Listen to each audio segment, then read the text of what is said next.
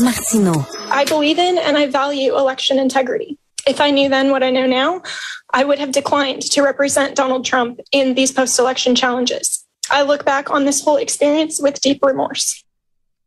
Oh, alors une ancienne collaboratrice de Trump qui a décidé de cracher le morceau et de dire qu'elle regrette de s'être associée avec lui, c'est quoi ça? Écoute, c'est la quatrième des 19. Ils sont 19 à être accusés en Georgie. On rappelle que c'est une des quatre causes dans laquelle est impliqué Donald Trump. C'est une des deux plus sérieuses avec l'attaque sur euh, l'assaut sur le Capitole le 6 janvier 2021. Donc, dans le cas de la Georgie, on a eu un, premier avocat qui a plaidé coupable il y a quelques semaines déjà. Et maintenant, on on en est à trois à l'intérieur de quelques jours seulement, en moins d'une semaine, qui disent euh, on regrette ou encore on regrette et euh, on a bel et bien commis ce pourquoi ben, on se retrouve devant le tribunal aujourd'hui. Ce qu'il y a de commun aux trois cas, c'est que dans les trois cas, la sentence envisagée me semble peu sévère. Euh, on a parlé de Sidney Powell, on a parlé de M. Cheesebroke, on vient de parler de Mme Ellis. Dans chacun des cas, ils sont comme avocats en probation, mais aucun ne va avoir d'amende très sévère ou très salée à payer. Et aucun des trois ne va normalement être derrière les barreaux à la fin des procès. Hmm. Euh, c'est énorme. La seule façon d'expliquer ça, on en est certain pour Cheesebro puis Powell, euh, j'ai pas encore tous les détails. Je continuais à lire en attendant qu'on se parle ce matin.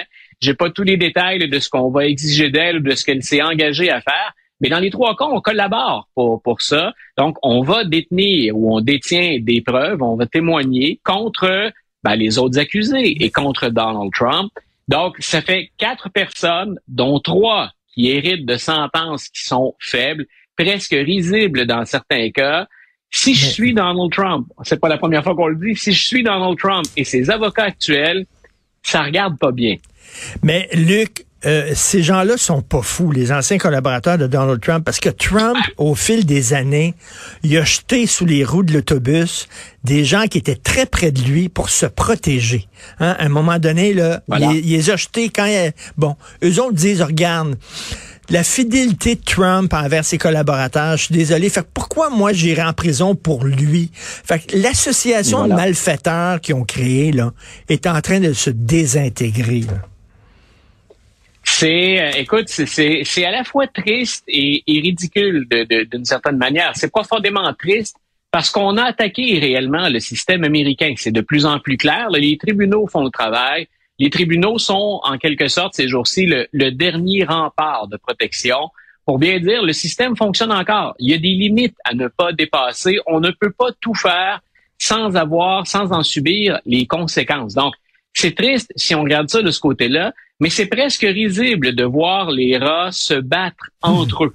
Ce que je trouve encore une fois triste, c'est que ça se peut qu'un de ces rats survive, et c'est peut-être pour lui qu'on va voter pour l'élection présidentielle.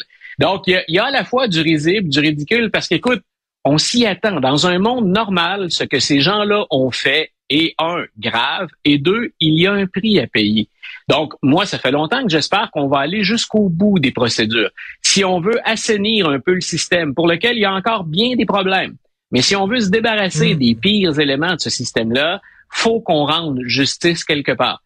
En même temps, pour beaucoup de gens, il semble que ça, ça ne soit pas suffisant pour discréditer Trump, qui, rappelons-le, est au coude à coude. Ce qui l'empêche dans les sondages de devancer Donald Trump, Richard, ce matin, c'est la présence de euh, Robert Kennedy Jr. On se demandait quand il s'est lancé comme indépendant, va-t-il enlever des votes aux démocrates, à Biden, ou va-t-il enlever des votes aux républicains?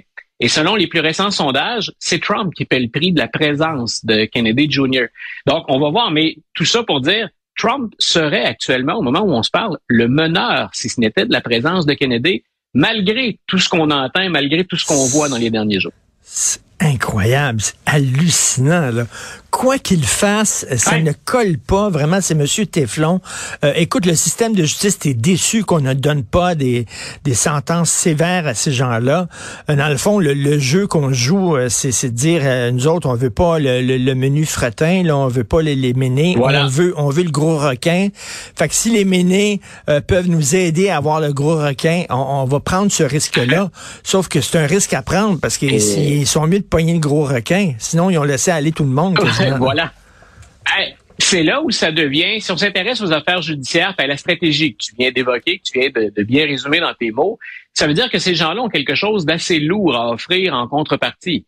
Ça veut dire que le gros requin, ça veut dire que le patron de la mafia, Trump en piste, ça commence à être lourd ce qui pèse contre lui. Il est aujourd'hui à New York, où il affronte d'ailleurs, entre guillemets, ils ne se parleront pas, mais il affronte son ancien avocat à New York dans une cause qu'il a déjà perdue. On le sait parce que le juge a déjà dit vous êtes coupable de ce dont vous accuse, de ce dont on vous accuse. Donc, il, perd à New York, il affronte son ancien avocat qui lui a été largué et qui lui rentre dedans. Mais alors le solide, il ne ménage pas les coups. Il a d'ailleurs écrit un livre qui s'appelle La Revanche, ça dit tout. Et là, on voit en Georgie à quel point c'est lourd ce qui pèse sur ses épaules. Et on ne laisse pas aller quatre, je répète, tu l'as bien dit et je l'ai dit aussi, on ne laisse pas aller quatre personnes qui ont fait des choses aussi graves que d'interférer avec les procédures démocratiques si on ne pense pas avoir de quoi de solide pour aller chercher le, sommet de la pyramide. En terminant, Biden m'impressionne. Écoute, euh, j'aime beaucoup ce qu'il dit ces temps-ci. Quand il dit oui, cessez-le-feu, ah. là, parce qu'il y a de la pression là, que, que les ah. États-Unis demandent un cessez-le-feu, il dit avant, rapatrier tous les otages, on veut ah. que les otages reviennent. Après ça, on ah. parlera de cessez-le-feu. Et je trouve que c'est très raisonnable. Et il y a des, euh, je pense que tout le monde, peu importe le, vers, qui vont nos, nos, nos, émotions, notre sympathie dans, dans ce dossier-là ou encore notre réflexion, euh, Palestine ou Israël, je pense que personne n'a intérêt, personne ne souhaite à ce que, à ce que ça, le conflit s'envenime ou encore qu'il y ait escalade. Et je me réjouis de voir, Biden n'est pas le seul à s'exprimer là-dedans, mais je me réjouis de voir que le leadership de Biden est encore présent. C'est une des choses que je me suis demandé après son discours, quand il a, il a passé sept heures en Israël. Euh, je me disais, est-ce qu'on va l'écouter et qui va l'écouter? Macron. En tout cas, pour le Macron, t'as vu, là, ah, c'est exactement, il a repris le discours de, de Biden. Voilà, et euh, j'avais hâte de voir du côté d'Israël, parce qu'il faut pas se tromper. En Israël, M. Netanyahu et son gouvernement sont tirés là, vraiment on n'est pas loin de les qualifier ou de les appeler d'extrémistes et certains le font.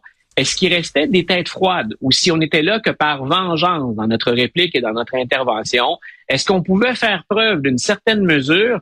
Là, les Israéliens ont dit oui à ça. Donc, il y a ce corridor vers le sud qu'on négocie bien sûr avec l'Égypte, qui l'Égypte a déjà ses problèmes de migrants puis ses, problèmes de pauvreté au sein de sa population.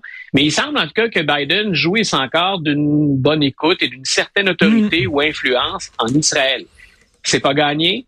Euh, il y a encore beaucoup de choses en jeu, mais disons que comme toi, je suis satisfait de la performance de Biden comme président mm. dans ce dossier-là. Est-ce qu'on est capable de calmer le jeu? Est-ce qu'on est capable, après la, la, la haine, la, la colère, d'avoir un, peu de perspective?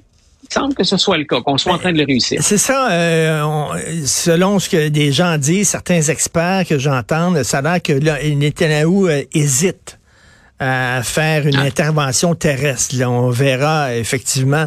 Euh, merci beaucoup, Luc. On se reparle demain. Bonne journée. À demain, Richard. Bye. Salut, salut.